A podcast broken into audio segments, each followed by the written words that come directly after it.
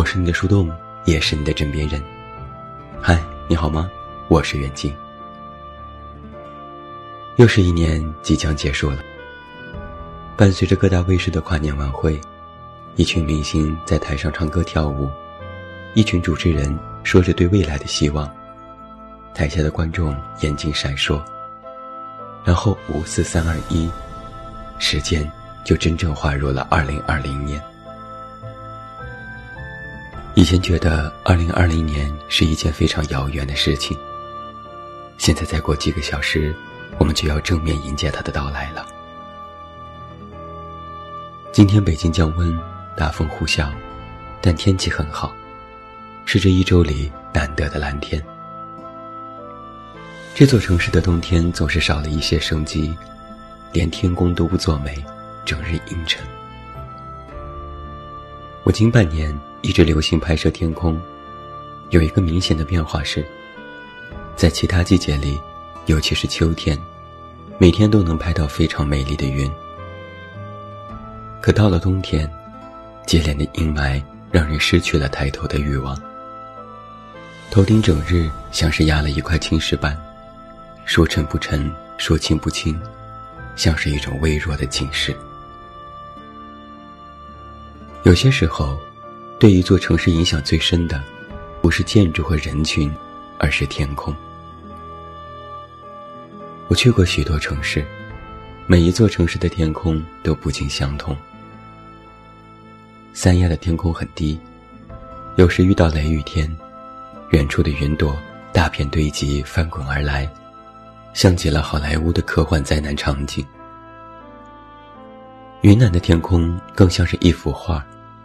每一个角度都像是泼墨的中国风画卷，薄薄的、透透的，有点极面，似雾似纱。故乡的天空是一种乡愁，有时是惊艳的蓝，有时是阴郁的灰。空气里总有一股淡淡的味道，是儿时的记忆。这一年，我在许多时候抬头仰望。有时会思考一些非常哲学的问题，但大多都没有答案。特别像是青春期时的忧愁，寡淡，无用，转瞬即逝。许多人说，这一年很不太平，也不愉快。从个人到国家，都发生过许多不太美好的事情。人们都在嚷嚷。让这操蛋的一年赶紧过去吧。也有一句流传网络的话：“二零一九可能是过去十年中最差的一年，却是未来十年最好的一年。”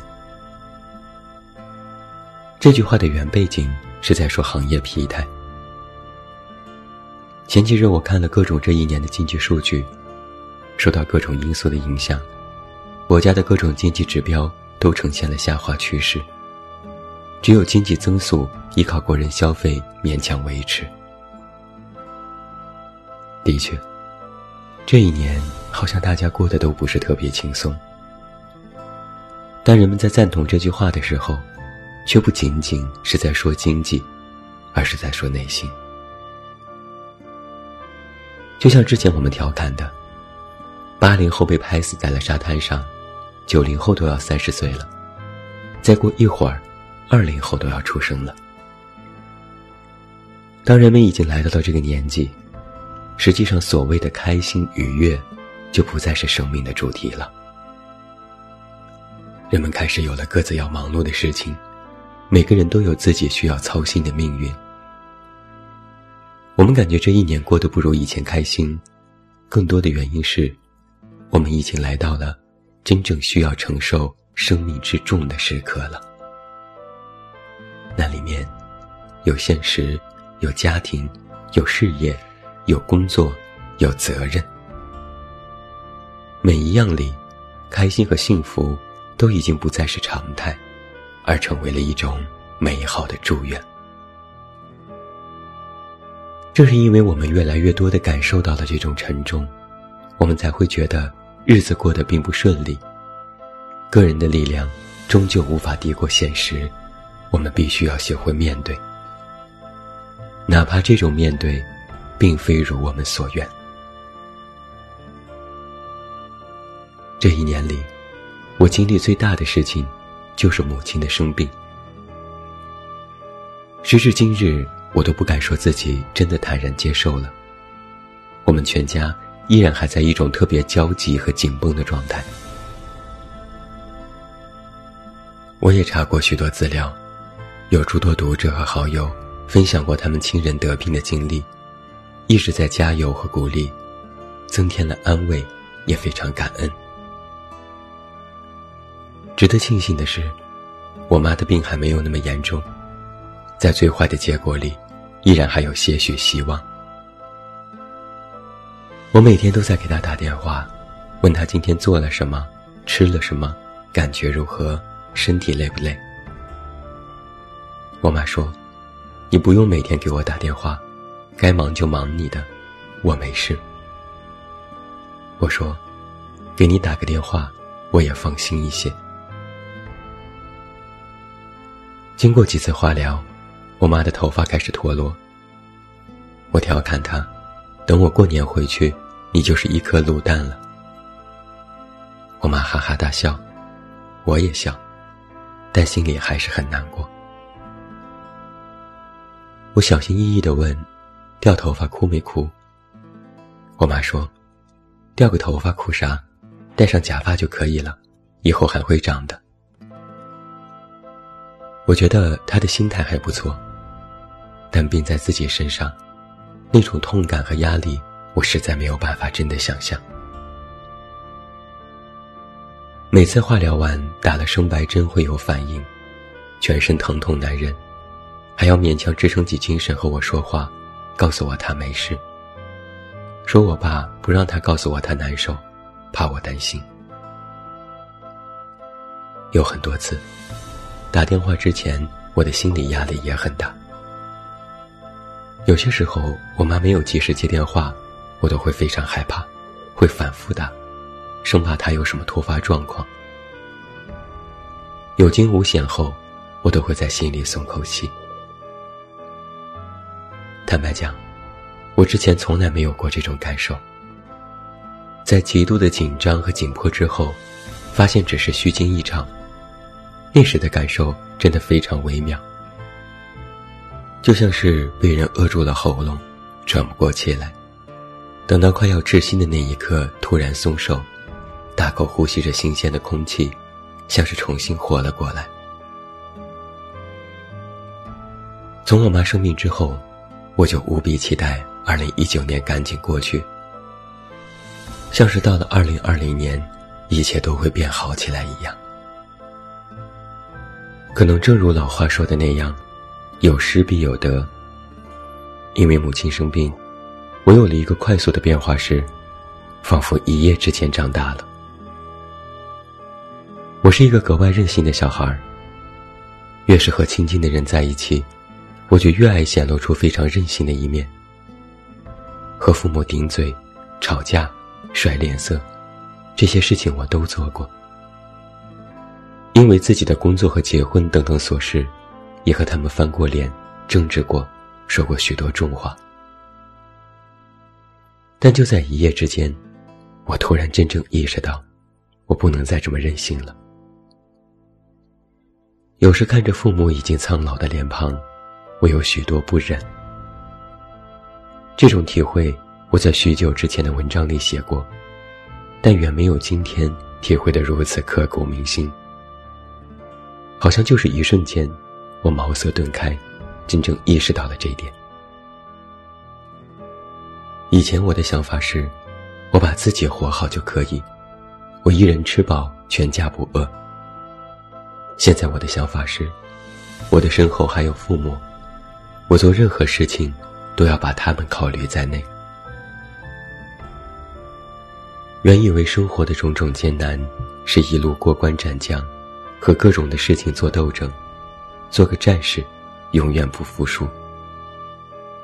如今才知道，做一个生活里的平凡人，却要遭遇各种意想不到的事情，去接受和面对，那种煎熬才最让人难受。我原以为每个人都有生活梦想，就像大片里演的那样，一个无名小卒最终也能成为拯救世界的英雄。如今才知道，小人物也有小人物的喜怒哀乐，我们拯救不了世界，我们能够把自我拯救，就是最大的英雄梦想。当我过了三十岁的人生分水岭，其实我想过很多很多。在这种成熟未满的时刻，我已然觉得自己又一次开始蜕变。不能说是因祸得福，但这是我从这些艰难里唯一能够探知到的积极力量。这可能就是我在这一年的最后时刻想要对你说的话。无论处于人生的何种境地，我们都要探知到积极的力量。因为那会让我们觉得，这一切的经历、痛苦、磨难、曲折，都不是灾难，而是喜忧参半。人总会长大的，或主动或被动，或早或晚。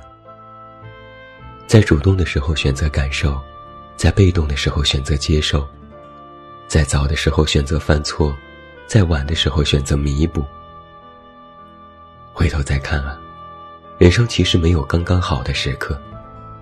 我们经常做的事情，其实是亡羊补牢。为时已晚吗？也不一定。每个人都有琐碎的烦恼，恰好自己也无法挣脱。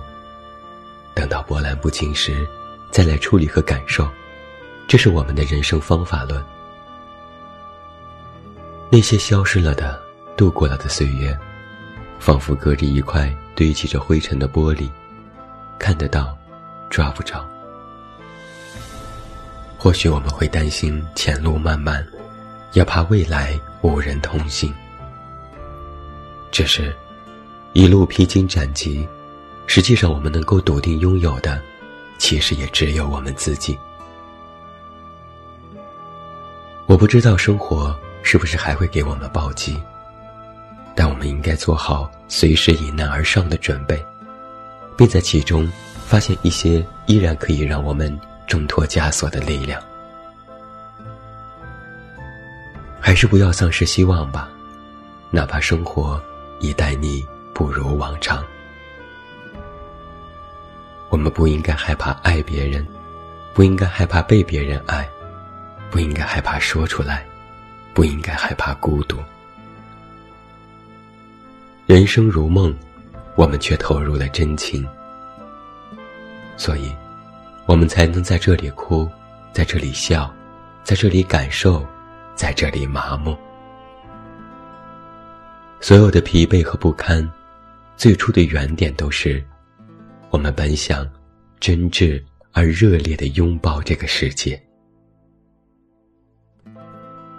虽然知道可能没什么用，但还是想说一声。